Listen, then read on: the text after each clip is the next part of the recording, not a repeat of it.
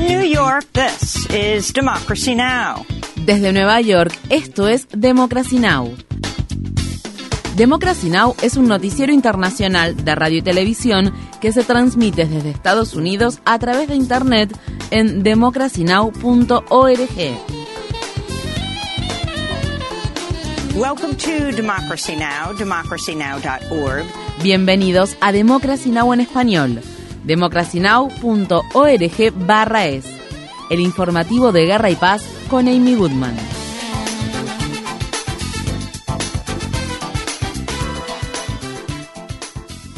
El número de muertos en Israel y Palestina se ha disparado y actualmente supera los 2.200, con al menos 1.200 israelíes y 1.000 palestinos muertos desde la incursión que llevó a cabo la organización Hamas en el sur de Israel el sábado. La mayoría de las muertes de ciudadanos palestinos fueron registradas en la franja de Gaza, sin embargo se han informado al menos 18 muertes en Cisjordania. Israel está concentrando a unos 300.000 reservistas cerca de Gaza al tiempo que continúa atacando por aire el asediado en clave. Las autoridades advierten que Gaza está al borde de una catástrofe humanitaria, ya que la central eléctrica del territorio se está quedando sin combustible al tiempo que las atrocidades a gran escala que se están cometiendo contra la población civil de la franja siguen saliendo a la luz. Asimismo, en Gaza los equipos de rescate siguen sacando cadáveres de entre los escombros mientras los desesperados residentes buscan dónde refugiarse.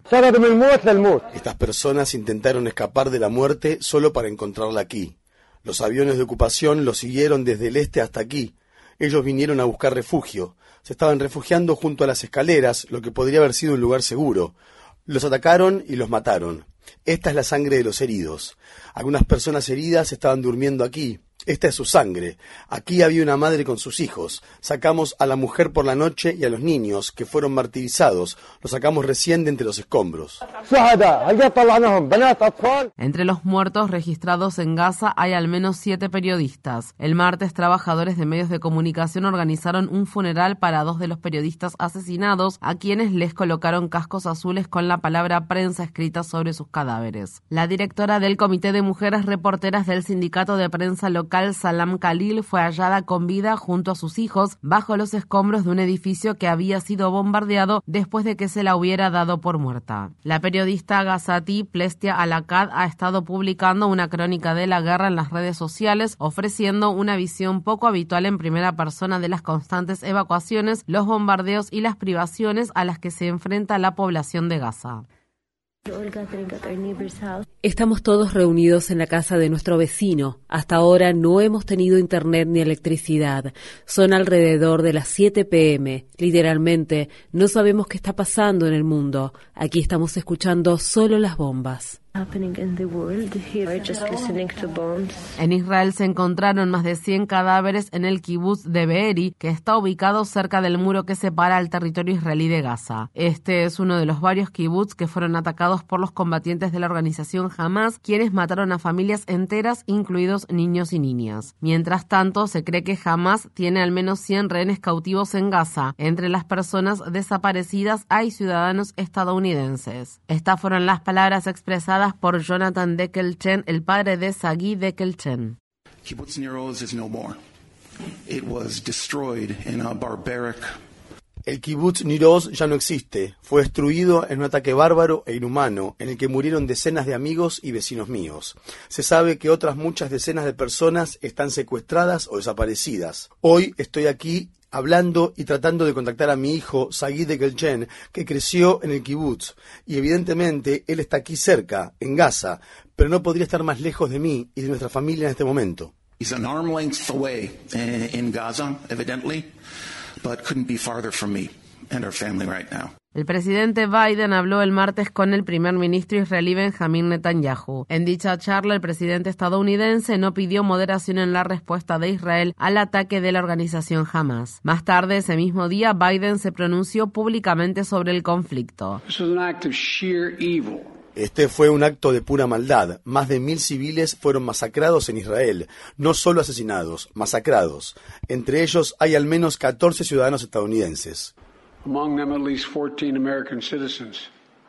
En sus declaraciones, el presidente Biden no hizo mención sobre los palestinos asesinados ni sobre la ocupación ilegal de los territorios palestinos por parte de Israel. El martes llegó a Israel el primer cargamento de armamento avanzado proveniente de Estados Unidos y está previsto que el secretario de Estado de dicho país, Anthony Blinken, aterrice en Israel el jueves. En Afganistán, un nuevo terremoto de 6,3 grados de magnitud sacudió en la madrugada del miércoles la provincia occidental de Herat, al tiempo que la población local sigue recuperándose de una serie de mortíferos terremotos que se produjeron el sábado. El gobernador de la región dijo que el sismo de este miércoles causó enormes pérdidas, aunque aún no está claro cuántas personas murieron ni cuántas han tenido que abandonar sus hogares. Los equipos de rescate siguen trabajando para recuperar los cadáveres de los residentes que fallecieron durante los terremotos que se produjeron el fin de semana. Estas fueron las palabras expresadas por un sobreviviente.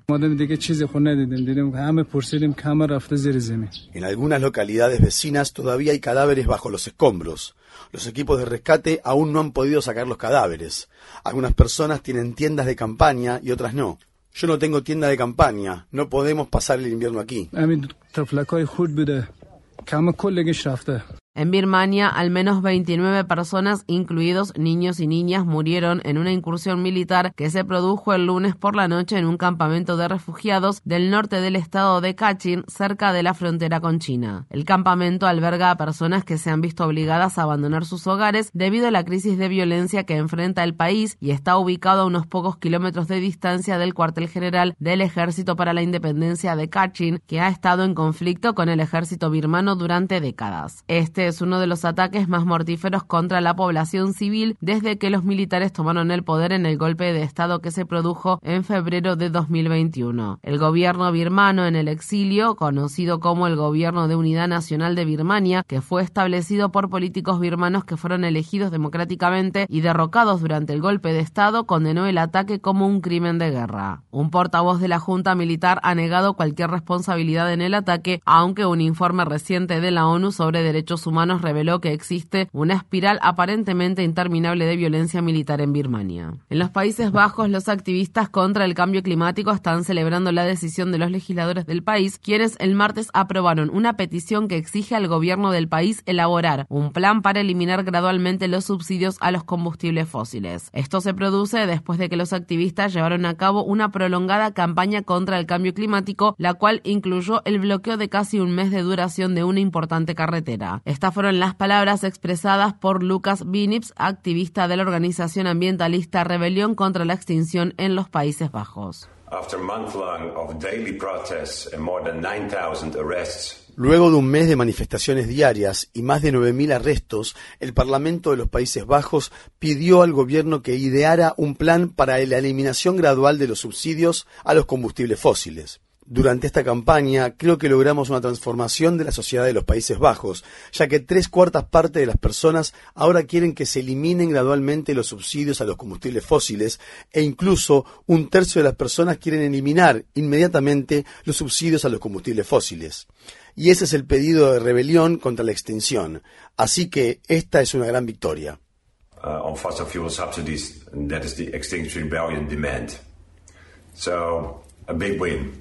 Los activistas dicen que están preparados para llevar a cabo más acciones si el gobierno no sigue adelante con la eliminación gradual de los subsidios a los combustibles fósiles. El Programa Mundial de Alimentos de la ONU ha reanudado la distribución de alimentos a 900.000 refugiados a lo largo de Etiopía, cuatro meses después de que la organización humanitaria suspendiera la ayuda alimentaria. En junio, Estados Unidos también suspendió la distribución de alimentos en el país africano y acusó al gobierno de Etiopía de utilizar la ayuda humanitaria como un arma, ya que las unidades militares etíopes se estaban apoderando de los suministros. El Programa Mundial de Alimentos dijo que ha renovado por completo las protecciones y los controles para garantizar que los alimentos lleguen a quienes más los necesitan. En noticias relacionadas, el asesor especial de la ONU para la prevención del genocidio advierte que los continuos combates que libran el ejército de Etiopía y las milicias locales en el país africano están aumentando el riesgo de genocidio y de que se cometan otros delitos en las regiones de Tigray, Amara, Afar y Oromia. En Níger, el primer grupo de soldados franceses ha comenzado a retirarse del país luego de que la Junta Militar nigerina ordenara su retiro tras tomar el poder en julio. En la capital del país, Niamey, los residentes celebraron la partida de los soldados franceses.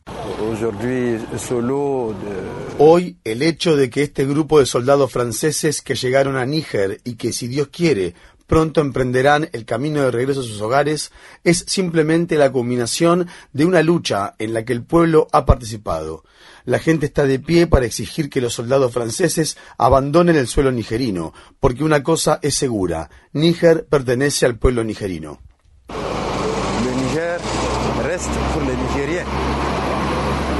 Esto se produce al tiempo que Estados Unidos calificó formalmente la destitución del presidente Mohamed Basum y la toma del poder por parte de los militares como un golpe de Estado, lo que provocó que el país norteamericano suspendiera la ayuda humanitaria al país africano. Sin embargo, los funcionarios estadounidenses afirman que no tienen previsto retirar a ninguno de sus mil soldados de Níger. El congresista neoyorquino George Santos, que ya enfrenta varias batallas legales, fue imputado el martes por otros 10 cargos penales. La acusación de reemplazo acusa al legislador republicano de inflar los montos de sus informes de financiamiento de campaña, incluidos la falsificación de contribuciones y el cobro de las tarjetas de crédito de los donantes sin su autorización. En Estados Unidos, Hugh Van Ellis, uno de los últimos sobrevivientes de la masacre racial de Tulsa de 1921, murió a los 102 años. Unas 300 personas negras murieron cuando una multitud de ciudadanos blancos incendió el próspero vecindario afroestadounidense de Greenwood, conocido como el Wall Street negro de Estados Unidos. Los dos últimos sobrevivientes conocidos de la masacre son Viola Fletcher, de 109 años, hermana de Hugh Van Ellis, y Leslie Benningfield Randall, de 108 años. En 2020, los tres testificaron ante el Congreso de Estados Unidos a favor de que se otorguen compensaciones a los sobrevivientes de la masacre. Estas fueron las palabras expresadas por Hughes Van Ellis.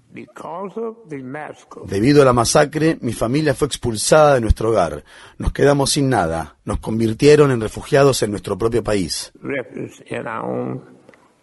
En agosto, la Corte Suprema del Estado de Oklahoma accedió a considerar una apelación que fue presentada por los tres sobrevivientes de la masacre racial de Tulsa, cuya demanda de compensación había sido desestimada en julio por un tribunal inferior. Infórmate bien. Visita nuestra página web democracynow.org/es. Síguenos por las redes sociales de Facebook Twitter, YouTube y SoundCloud por Democracy Now! es.